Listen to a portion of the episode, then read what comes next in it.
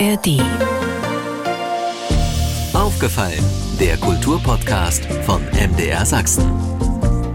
Diesen Podcast bekommen Sie jeden Montag ab 17 Uhr in der App der ARD Audiothek und natürlich überall, wo es Podcasts gibt. Um Leipzig soll es heute gleich dreimal gehen. Am Mittwoch bekommt das Loft, das Leipziger Off-Theater, den Bundespreis für Theater. Darum habe ich natürlich zum Hörer gegriffen, um die Chefin, um Anne-Kathrin Lessel und ihrem Team zu gratulieren.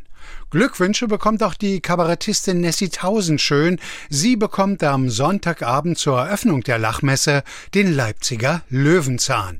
Und unsere Aufmerksamkeit gilt der am 18. Oktober beginnenden Frankfurter Buchmesse natürlich aus Leipziger, aus sächsischer Verlagssicht. Ich bin Andreas Berger und rede im Podcast über sächsische Kultur von A wie aufgefallen ist uns bis Z wie zuhören, was andere denken. Der eine oder andere stolpert ja dann doch manchmal über Namen, beispielsweise den, wenn er in Leipzig vom Loft-Theater liest. Und eigentlich heißt es ja nichts anderes als Leipziger Off-Theater. Und mit deren Chefin, mit Anne-Kathrin Lessel, bin ich jetzt verbunden. Zunächst schönen guten Abend, Frau Lessel. Hallo, ich freue mich. Ja, vielleicht nur noch mal, um es ganz kurz zu skizzieren. Sie sind in Leipzig das Off-Theater, ein Produktionshaus, wo es ja verschiedene Theaterangebote gibt, mit hiesigen, mit internationalen Angeboten. Was macht das Loft aus? Also wir sind, genau wie Sie schon sagen, ein freies Produktionshaus und wir sind seit 25 Jahren hier in Leipzig und es ist so, dass wir mit sehr vielen unterschiedlichen KünstlerInnen-Gruppen zusammenarbeiten im Jahr. Man muss sich das so vorstellen. Gruppen reichen Ideen ein, was sie machen wollen im nächsten Jahr. Wir schauen uns diese Ideen an, lesen Konzepte und wählen die dann aus. Und dann wird es gemeinsam mit den Gruppen zusammen entwickelt, die Projekte, und bei uns dann aufgeführt. Aber in den Entscheidungen, wie die künstlerischen Projekte entstehen, sind unsere Künstlerinnen komplett eigenständig und autark. Wie, mit wem sie zusammenarbeiten wollen, beispielsweise als Bühnenbildnerin oder Kostümbildnerin, aber auch welche Themen sie behandeln wollen und wie sie das auf die Bühne bringen. Und das ist, glaube das ist halt für die, für, was sie meinen mit Off-Theater und freie Theater und darstellende Künste, das ist halt so ein Markenkern, dass man halt nicht wie am regulären Stadttheater ein Ensemble hat, mit dem man dann Sachen probt, sondern dass bei uns wechselnde Künstler in Gruppen kommen und ihre Sachen hier proben, aufführen und dann kommt in der nächsten Woche oder in der übernächsten Woche eine neue Gruppe. Und so arbeiten wir mit circa 450 KünstlerInnen pro Jahr zusammen, die hier temporär bei uns am Haus sind. Und das mit großem Erfolg, so viel ich weiß. Ja, vielen Dank. Das ist, das ist immer schön von außen zu hören. Aber ich höre immer wieder, wenn man in Leipzig, ja, besonderes Theater, wobei das schon wieder komisch klingt, besonderes Theater, aber eben tatsächlich anderes sehen will als eben beispielsweise am Schauspiel, dann geht man ins Loft. Das freut mich, wenn Sie das so sagen. Und wir versuchen natürlich verschiedene Genres auch abzubilden und haben ein schon einen sehr langjährigen Schwerpunkt auf Tanz und der Tanz ist bei uns halt auch sehr international und auch so ein bisschen auch genreübergreifend, was bedeutet, bei uns findet kein Ballett in der Form statt, was, was vielleicht an anderen Stellen stattfindet, sondern es sind Gruppen, die auch sehr international arbeiten und halt auch Teams Zusammenstellung haben, wo KünstlerInnen aus Spanien kommen, aus Norwegen, wo auch immer her und dann halt auch ohne viel Sprachbarrieren halt auskommen, Produktion. Aber wir versuchen auch dieses Genre beispielsweise Tanz zu befragen, indem wir auch zeitgenössische Zirkusstücke, also wo auch Akrobatinnen auf der Bühne sind, die aber auch eine Tanzausbildung haben und gleichzeitig auch eine Akrobatikausbildung, produzieren bei uns auch Stücke. Und das ist so ein bisschen diese Genrevielfalt jetzt im Tanz, aber auch in den anderen künstlerischen Bereichen. Wir haben sehr viel auch im Performance-Bereich, wo es auch darum geht, und das ist, glaube ich, auch ein Charakteristikum von freien darstellenden Künsten, dass man halt auch schneller auch auf gesellschaftliche relevante Themen oder die einen so gerade auch im Alltag umtreiben reagieren kann und vielleicht auch schneller, weil man halt andere nicht so lang langfristige Planungsvorläufe hat, wie beispielsweise jetzt in einem Stadt- und Staatstheater, sondern unsere künstlerischen Gruppen, wenn sie die Themen, die sie bewegen, die sie dann auch in künstlerische Projekte umsetzen wollen, hat so ein bisschen auch am, am Puls ihrer aktuellen, ihres Zeitgeschehens, was sie umgibt, ja, kreisen und dementsprechend dann vielleicht auch Publikum da nochmal anders andocken kann, weil es halt dort auch nochmal andere Sachen anders verhandelt sich, die vielleicht sie im Alltag irgendwo, wo sie eine Verbindung haben oder wo sie auch keine Verbindung haben. Und wir versuchen natürlich auch bestimmte Themen, die vielleicht an anderen Stellen in der Kunst jetzt noch nicht so sichtbar sind, wie beispielsweise auch, dass professionelle behinderte Tänzerinnen bei uns auf der Bühne stehen und Stücke machen und das nicht aus einem pädagogischen oder soziopädagogischen Bereich, sondern wirklich als professionelle Künstlerinnen, die ähnlich wie alle anderen Künstlerinnen bei uns auch. Und das, das gibt es halt auch nicht so häufig. Und das Loft wird unterstützt von wem?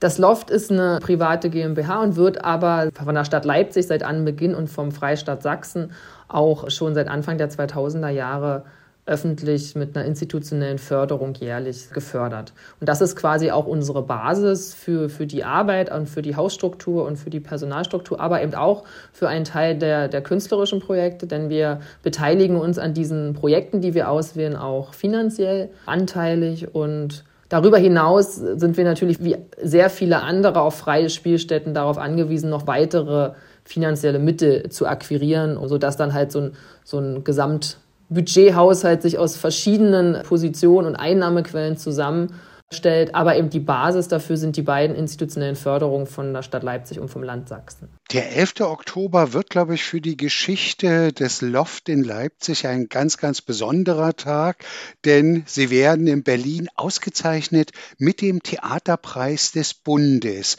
Ich kann mir vorstellen, wenn ich das erwähne, zeichnet sich jetzt auf Ihrem Gesicht ein breites Lächeln ab. Es ist, glaube ich, überhaupt der erste Preis, den Sie bekommen. Ja, das ist der erste Preis, den wir als Loft für unsere Arbeit bekommen. Es haben schon einige Künstlerinnen also mit dem wir sehr viele Jahre auch zusammenarbeiten, schon Preise erhalten, aber ein Preis, der das Haus und der das Profil des Hauses, die Arbeit am Haus auszeichnet, das ist das erste Mal jetzt in 25 Jahren Loft-Theatergeschichte in Leipzig. Und dann natürlich, also Sie haben es schon gerade gesagt, ich habe auch ein Grinsen auf den Lippen, weil das hat uns natürlich auch vor zwei Wochen, als die, als die Nachricht uns ereilte, hat uns das sehr gefreut. Und wir haben damit überhaupt nicht gerechnet. Also es ist ja, man gibt sich ja auch in solchen Preisen in eine Art Wettbewerb mit vielen anderen Bewerberinnen. Und ja, wir waren sehr überrascht, sehr positiv überrascht, dass wir ausgezeichnet wurden. Und für Mittwoch bin ich jetzt schon auch ein bisschen aufgeregt, weil das ist auch die erste Preisverleihung, wo wir dann als Haus, als Team im Theater dann, dann auf der Bühne stehen und von unserer Kulturstaatsministerin dann den Preis überreicht bekommen. Und was wird damit genau gewürdigt? Mit dem Preis wird die Arbeit am Haus, also erstmal auch so, wofür das Haus steht, welche Themen das Haus behandelt, bearbeitet und welchen Beitrag es quasi zur Kulturlandschaft, zur Theaterlandschaft, zur freien Theaterlandschaft in Deutschland leistet. Ich kenne ja auch nur jetzt die, die veröffentlichte Jurybegründung. Das steht natürlich zum einen auch drin, das Thema, was ich schon angesprochen habe, dass wir eine eigene Tanzcompany haben, die Forward Dance Company, in der Menschen und Tänzerinnen mit und ohne Behinderung auf der Bühne Projekte machen und das auch mit internationalen Choreografinnen und zum anderen aber auch viele andere Projekte, also auch der Bereich der Vermittlung und wie wir Publikum akquirieren und wie man aber auch Publikum hält und neue Formate sich diesbezüglich auch entwickelt aber eben auch unsere Agentinnenschaft im Bereich, sich für die freien Kunstschaffenden in Sachsen einzusetzen, auch auf kulturpolitischer Ebene und natürlich auch generell für das Programm über all die Jahre und die Facetten und die vielen Facetten des Programms. Aber das ist so ein, so ein Konglomerat aus verschiedenen Aspekten und aber ich habe weder mit der Jury noch mit der, der Institution, die den Preis vergibt, also der BKM, schon persönlich gesprochen. Ich bin auch gespannt auf, auf Mittwoch, ob man da noch mehr erfährt, was die ausschlaggebenden Punkte dann noch weitere sind. Aber das ist halt ein Preis für die Arbeit am Haus und der Menschen am Haus. Frau Lessel, die Würdigung ist das eine. Angenehmerweise ist dieser Preis auch relativ hoch dotiert mit 100.000 Euro. Und ich kann mir schon vorstellen, das ist für Sie ein richtiger Segen. Ja, das ist für uns wirklich richtig, richtig viel Geld. Mit dem Geld kann man auch was Schönes machen. Und es ist so beides. Also einerseits diese Auszeichnung, auch wirklich nochmal zu sagen, okay, auch die freie Theaterstruktur im Osten Deutschlands kriegt hier auch nochmal eine andere Sichtbarkeit und Wertschätzung. Das sieht man ja auch, dass ein zweites Theaterhaus, das Theaterhaus Jena in Thüringen ausgezeichnet wurde. Also zwei der vier Theaterpreise des Bundes gehen in die neuen Bundesländer, was auch nochmal so eine Wertschätzung gegenüber der der freien oder der Theaterkultur auch im Osten Deutschlands ist, was vielleicht in vielen Jahren noch nicht so präsent war, auch an bestimmten Stellen. Und zum anderen natürlich, klar, das Geld ist, also das ist jetzt nicht unwesentlich, 100.000 Euro, das ist für uns sehr viel Geld. Und wir wissen noch nicht genau, wofür man das Geld verwenden darf. Da werden wir auch noch von der Beauftragten für Kultur und Medien dann nochmal eine Information kriegen. Aber natürlich haben wir schon ein paar Ideen in der Schublade, ähm, was man damit alles Schönes machen kann. Aber in jedem Fall wird das Geld wieder in irgendeine Art von Projekt fließen und einen dann auch, natürlich, wir machen hier Kunst, wir wollen Kunst am Haus möglich machen und dementsprechend wird das Geld genau auch dafür mitverwendet werden. Nochmal herzlichen Glückwunsch zum Theaterpreis des Bundes an die Chefin des Loft-Theaters in Leipzig, an Anne-Kathrin Lessel und ihr Team. Vielen Dank und guten Abend. Da waren sich im Nachhinein, nach der Leipziger Lachmesse 2022, eigentlich alle ganz schnell einig und wählten das Programm von Nessie Tausendschön 30 Jahre Zenit als das Programm der Lachmesse 2022. Am kommenden Sonntag, am 15. Oktober, wird die Lachmesse 2023 eröffnet, womit natürlich mit dem Siegerprogramm des Vorjahres mit 30 Jahre Zenit. Und darum sage ich jetzt schönen guten Abend an die Kabarettistin, an Nessie Tausendschön. Einen wunderschönen guten Abend. Frau Tausendschön, als erstes müssen wir natürlich Ihren Namen klären.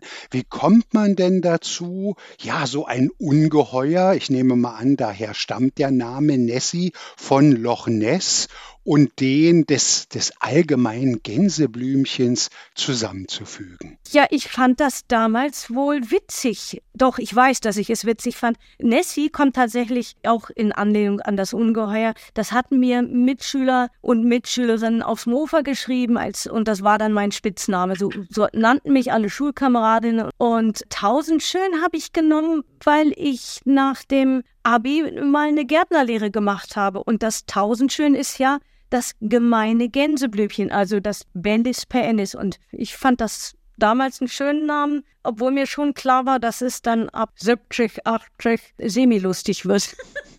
Aber das ist ja noch ganz weit hin, bis es, bis es so tatsächlich zum siebten oder achten Lebensjahrzehnt bei Ihnen kommt. Ich fand nur interessant, Sie haben ja auch kürzlich einen Stern der Satire in Mainz bekommen und da hieß es in der Begründung, ihr Bühnenuniversum, also das der Nessie Tausendschön, ist erfüllt von Jubel und von Zorn, was ja auch wieder zwei totale Gegensätze sind, genauso wie bei Nessie und bei Tausendschön. Ist das sozusagen für Sie auch ein künstlerisches Prinzip, tatsächlich immer so auf die Extreme zu schauen? Ich glaube schon. Und so ist doch auch unser Leben. Das besteht aus Gegensätzen. Es gibt Ekstase und, und Geborgenheit. Und irgendwie wir Menschen bewegen uns zwischen und über all dem und unter all dem. Also Jubel und Zorn und das kommt ja auch immer darauf an, wie man auf so ein Programm schaut. Manchmal, ich finde mich gar nicht so zornig. Wenn ich den Titel des Programms nehme, muss es ja reich an Höhepunkten gewesen sein bisher und soll es möglich auch noch lange sein. Denn ich habe gesehen, irgendwie nächstes Jahr feiern Sie 35-jähriges Bühnenjubiläum. Seit 89 sind Sie solistisch unterwegs. Ja, das sind ja viele Programme, die ich da gemacht habe und ich habe dann einige von den Höhepunkten genommen und habe das kombiniert mit neuen Nummern und und habe das dann 30 Jahre Zenit genannt. Und ich würde mal sagen, 30 Jahre Zenit oder 35 Jahre, die ist ja jetzt schon, Das ist, glaube ich, nur in der Kleinkunst möglich. der Weg von Ihnen ist da auch mit zahlreichen Erfolgen gepflastert.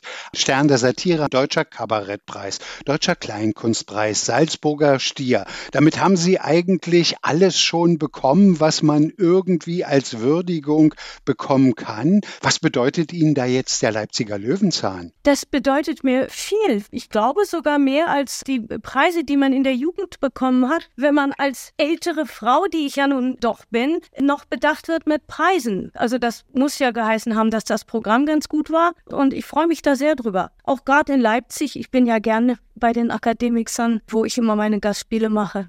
Sie haben vor einigen Jahren einen Song gemacht, daraus will ich mal zitieren, ich will noch wahrgenommen werden. 2016 war das, glaube ich, 50 ist das neue 30. Ist da jetzt 60 das neue 40? Ja, ich glaube, wenn ich den Song noch machen würde, müsste ich ihn umdichten. Ja. Dann ist 60 das neue 30, sonst reimt sich's ja nicht mehr. Sie fühlen sich auf jeden Fall so. Gibt es denn eigentlich auch noch so diesen Hechtflug übers Klavier, bei dem Sie sich wohl manchmal sogar auch blaue Flecken zugezogen haben? Also die Nummer habe ich jetzt schon Jahre nicht mehr gemacht, aber ich muss ehrlich sagen, ich fühle mich noch in der Lage. Ich könnte die schon noch machen, wenn ich noch mit Pianisten touren würde. Aber im Moment tue ich ja mit Gitarristen. Deshalb ist es vielleicht über eine Gitarre zu hechten etwas einfacher. Aber nicht so lasziv. Das Das geht nicht.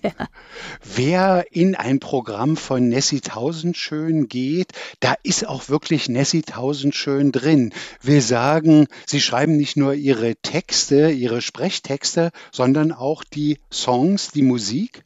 Ja, das mache ich mit dem Gitarristen zusammen, mit William Mackenzie. Und ja, manchmal ist der Text zuerst da und manchmal ist die Musik zuerst da. Und so werden die verschiedenen Stücke auch unterschiedlich, je nachdem, von was ich ausgehen kann. Deshalb ist die Bandbreite musikalisch sehr groß, würde ich mal sagen.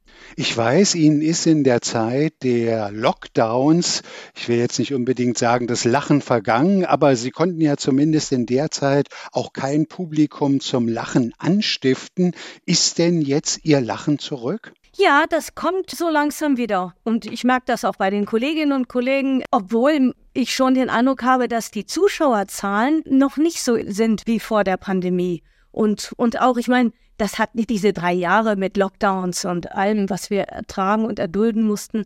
Das hat ja was mit uns gemacht. Und was, das wird erst untersucht werden müssen, wie wir damit zurechtgekommen sind. Und alles, was auf die Pandemie folgte, wie Krieg, Inflation, Klimakrise, hat man schon länger. Also ich finde, das, das sind schon schwerwiegende Probleme, mit denen wir uns beschäftigen müssen. Und es liegen viele Aufgaben vor uns. Auch das Publikum hat sich ja verändert. Ich höre von vielen, auch hier in Dresden oder in Leipzig bei den Kabaretts, ja, das ist jetzt so eine Sache mit dem Publikum. Viele wollen sich dann am Abend auch in eine Veranstaltung setzen, wo sie im Grunde genommen die Alltagssorgen aus den Klamotten klopfen wollen, will sagen, wo sie im Grunde genommen ja einfach mal auch nur lachen können.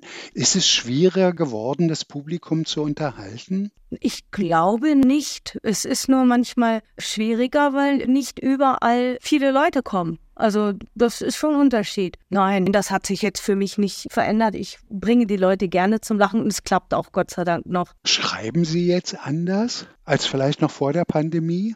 Ja, schon. Also ich wähle meine Themen sorgfältiger aus und sie fliegen mir nicht so zu weil ich schon angefasster bin von der Situation als, als vorher. Also die, es fliegt mir nicht zu. Ich muss mich sehr bemühen um, um neue Texte und neue Ideen, neue Songs. Frau Tausendschön, ist man als Kabarettistin auch ein bisschen Moralistin, ohne dass ich damit jetzt den erhobenen Zeigefinger meine?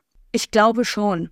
Ja, das ist so. Aber ich persönlich, ich habe mir für die Zukunft Zuversicht verordnet und ich will auch nicht mehr so viel hadern, wie ich das bisher gemacht habe, sonst verdirbt man sich's, das schöne Leben. Ne, nein, nein, wir sind ja auch da, um nach Glück zu streben und das will ich versuchen. Also natürlich sind wir Moralisten. Aber wie gesagt, Zuversicht ist das, was zählt. In einem ihrer früheren Songs geht es auch um die neue deutsche Leichtigkeit.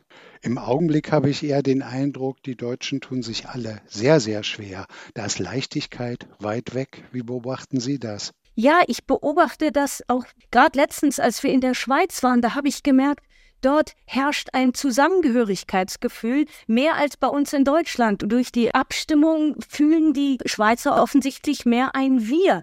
Und wir Deutschen sind immer gegen, gegen die Regierung, die machen alles falsch. Wir sind kein Wir und das sollten wir versuchen, miteinander zu reden, zu kommunizieren. Es ist natürlich schwierig jetzt gerade mit der Spaltung, mit den Populisten, die sehr große Zahlen haben, also die über 20 Prozent liegen. Das ist beunruhigend und wir sollten aber wirklich versuchen zu reden, falls das mit den Populisten überhaupt möglich ist. Frau Tausendschön, Sie sind die einzige lebende Kabarettistin, die jetzt so einen Satire-Stern in Mainz hat. Sagt das auch aus, in Deutschland als Kabarettistin hat man es immer noch schwerer als ein Mann? Das war lange Zeit so. Das spiegelt sich ja auch in der Zahl der Sterne wieder. Es haben, glaube ich, 63 Männer einen Stern im Walk of Fame des Kabaretts bekommen und 14 Frauen oder so um den Dreh. Oder jetzt sind es, glaube ich, drei mehr. Wir sind auf einem guten Weg. Es werden im Moment, so habe ich das Gefühl, auch mit den beiden Preisen, die ich jetzt habe erringen können, mehr Frauen ausgezeichnet, weil sich das Bewusstsein seit MeToo schon geändert hat. Und das passiert ja auch im Film. Es gibt jetzt Regisseurinnen, die bei großen Filmen Regie machen können und es wird schon. Ich habe irgendwo gelesen, dass es noch dauert, bis wir die Emanzipation erreicht haben, ungefähr 120 Jahre oder so. Dafür setzen Sie sich ja auch auf der Bühne ein. Was ich Sie gerne noch fragen möchte, ist, wenn man so lange auf der Bühne steht, wie schützt man sich davor, dass es Routine wird, dass man sich wiederholt? Viel kommunizieren und versuchen, in neue Situationen zu kommen und nicht alles so zu machen wie immer. Also genau wie man nicht immer dasselbe essen will, so will man auch nicht immer dasselbe lesen und sich in der Filterblase von den ganzen sozialen oder asozialen Netzwerken bewegen. Ja, viel Input ergibt auch viel Output dann kann ich nur sagen und empfehlen, am Sonntag Eröffnung der Lachmesse in Leipzig im Akademikerkeller mit Nessie Tausendschön. Herzlichen Glückwunsch nochmal zum Löwenzahn und wir sind gespannt auf 30 Jahre Zenit. Vielen Dank und guten Abend. Vielen Dank und ich freue mich sehr auf Leipzig. Heute in einer Woche wird der Deutsche Buchpreis in Frankfurt vergeben und dann ab Mittwoch startet die Frankfurter Buchmesse. Über die Situation der sächsischen Verlage will ich darüber reden mit der Geschäftsführerin des Börsenvereins des Landesverbandes Sachsen, Sachsen-Anhalt und Thüringen mit Heike Haupt. Zunächst schönen guten Abend. Ja, guten Abend. Frau Haupt, wenn wir jetzt so auf die Zeit seit der Pandemie zurückschauen, wie haben denn die Verlage die Pandemie überstanden? Also die Existenz kostet äh, tatsächlich nicht unbedingt, aber es hat das äh, Leben der Verlage nicht unbedingt vereinfacht. Das muss man auch sagen. Und die Pandemie wirkt auch noch nach. Frau Haupt, ich bin mir jetzt gar nicht ganz sicher. Ich glaube, wir gehen immer davon aus, es gibt in Sachsen so ungefähr 125 bis 130 Verlage. Wie viele von den Verlagen werden tatsächlich auch in Frankfurt ihre Herbstofferte anbieten? Naja, also wir haben natürlich welche, die haben einen eigenen Stand. Wir haben welche, die sich mit anderen zusammengetan haben. Ich weiß von einigen Verlagen, die auch einfach so hinfahren. So, so Pi mal Daumen sind es 12 bis 15. Allgemein sagt man ja dann immer so, die Verlage, die tatsächlich es sich leisten können, in Frankfurt am Main auszustellen, weil dort ist es ja wesentlich teurer als bei der Leipziger Buchmesse, denen geht es tatsächlich wirtschaftlich gut. Wie ist denn überhaupt die Situation der sächsischen Verlage? Es gibt ja keinen Bereich in der Gesellschaft, der nicht von all den Krisen gebeutelt ist. Was zeichnet sich da für Sie für ein Bild ab?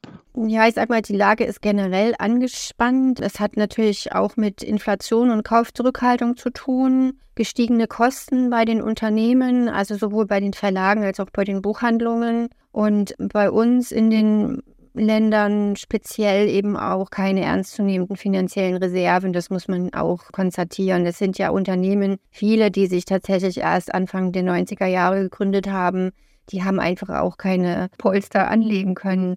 Und die Pandemie hat da noch zusätzlich reingekrätscht. Und deshalb haben wir eine angespannte wirtschaftliche Situation, das kann man schon so sagen. Wenngleich wir natürlich die, die Aufgaben, die der Buchhandel ja schon immer übernimmt, also zur Vielfalt der Buchlandschaft beizutragen und eben auch unter anderem die Lesekompetenz zu befördern, sage ich jetzt mal, die bleiben ja trotzdem und die werden ja auch nicht kleiner. Die Lesekompetenz nimmt ab, die lesende Bevölkerung wird weniger, Wobei wir jetzt bei den ganz jungen Menschen, da gibt es ja diesen BookTok-Trend, der durchaus sehr optimistisch stimmt, weil da die jungen Menschen, also speziell die jungen Frauen, wirklich sehr viel lesen wieder. Ich hoffe, dass der Trend auch anhält. Es sind dann ja junge Menschen, die quasi über diesen Punkt hinausgekommen sind, dass Lesen erstmal anstrengend ist, bevor man es richtig kann und bevor es dann eben auch zur Freizeit beitragen kann und dann eben auch sehr positiv wahrgenommen wird. Aber die Leseförderung, die wir ja in großem Stil auch betreiben im Buchhandel, die ist ganz, ganz wichtig.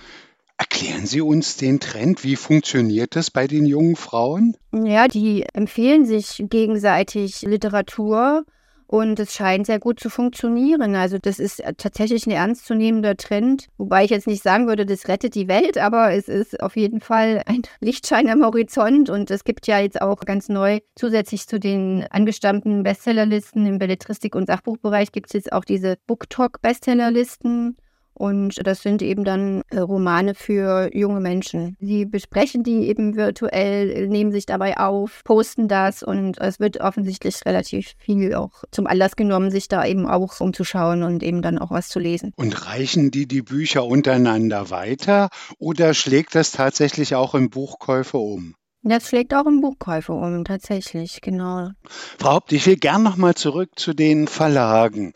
Fakt ist, der Buchpreis ist in Deutschland fest. An dem kann jetzt erstmal nichts weiter geändert werden. Was sind jetzt so die, die Haupt Komponenten, die es für die Verlage so schwer machen, dass das Bücherherstellen eigentlich immer teurer wird. Die Kosten, das merken wir ja auch im täglichen Leben, die gehen halt immer nach oben. Das Papier ist teurer als noch vor einigen Jahren und äh, natürlich Dienstleistungen werden teurer. Das hat auch mit Gehaltssteigerungen zu tun und so weiter. Das hat ja alles auch seine Berechtigung, aber es schlägt sich natürlich am Ende auch in den Produktionskosten nieder. Ne? Die Distribution wird teurer, also die Logistikkosten, das wissen wir auch alle, die Tendenz geht eben immer nach oben. Und das zu kompensieren, ist schon schwierig. Ne? Das ist schon ein Balanceakt. Und man muss ja sehen, die Käuferinnen und Käufer haben ja auch nicht mehr Geld zur Verfügung, im Gegenteil. Und es ist schon so eine Gratwanderung. Welchen Ladenpreis kann ich auch meinen, meinen Kunden zumuten? Aber wie kann ich trotzdem existieren als Unternehmen weiter? Ne? Dann sowohl ein Verlag als auch eine Buchhandlung, das sind Wirtschaftsunternehmen, die ja auch ja, existieren können müssen. Lässt sich das irgendwie beziffern, wenn man mal vergleicht die Buchproduktion anno 2023 vielleicht noch mit der Zeit vor der Krise und der Zeit vor dem Krieg, also vor all diesen Dingen, die es jetzt so wesentlich teurer machen? Kostet da jetzt eine Buchproduktion vielleicht irgendwie drei, vier Euro mehr, als es früher war? Lässt sich so ein Wert irgendwie ermitteln? Manche kommen besser klar, manche äh, nicht so, weil das hat auch damit zu tun, wie viel ich produzieren kann kann. Also wenn die Auflagen größer sind, dann ist natürlich der Produktionspreis pro Einzelbuch nicht so viel, wie wenn die Auflage kleiner ist. Oder manche Verlage können auch bündeln, die haben dann Reihen und versuchen dann verschiedene Titel einer Reihe zusammen zu produzieren. Aber so im Schnitt, also was ich so gehört habe, 20 Prozent mehr ist schon so eine Größenordnung. Wie laut schrillen bei Ihnen die Alarmglocken, wenn Sie so hören, und Sie waren ja, glaube ich, auch früher selbst bei dem Verlag, dass ein eigentlich relativ renommierter Verlag wie Faber und Faber im Augenblick in deutlichen Schwierigkeiten ist? Man kann schon sagen, dass es eine wirtschaftliche Krise ist. Also es ist schon sehr angespannt und die finanziellen Ressourcen, die sind eben einfach begrenzt. Ne? Das ist schon schwierig. Also bis jetzt ist es so, dass die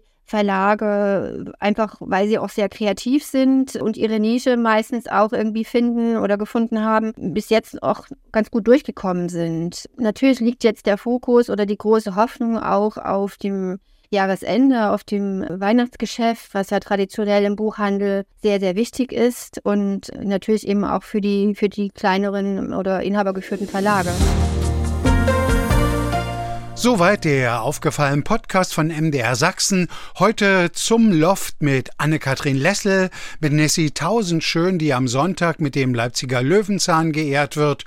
Und vor der in gut einer Woche beginnenden Frankfurter Buchmesse sprach ich mit Heike Haupt, der Chefin des Landesverbandes Sachsen-Sachsen-Anhalt-Thüringen des Börsenvereins des deutschen Buchhandels. Den aufgefallenen Podcast bekommen Sie jeden Montag ab 17 Uhr in der App der ARD Audiothek Audiothek und natürlich überall, wo es Podcasts gibt. Und aufgemerkt, RBB, SWR und MDR haben sich zusammengetan, um den 100. Geburtstag des Radios zu würdigen. Seit heute ist der Podcast Radio macht Geschichte in der ARD Audiothek am Start. Aufgefallen, ein Podcast von MDR Sachsen.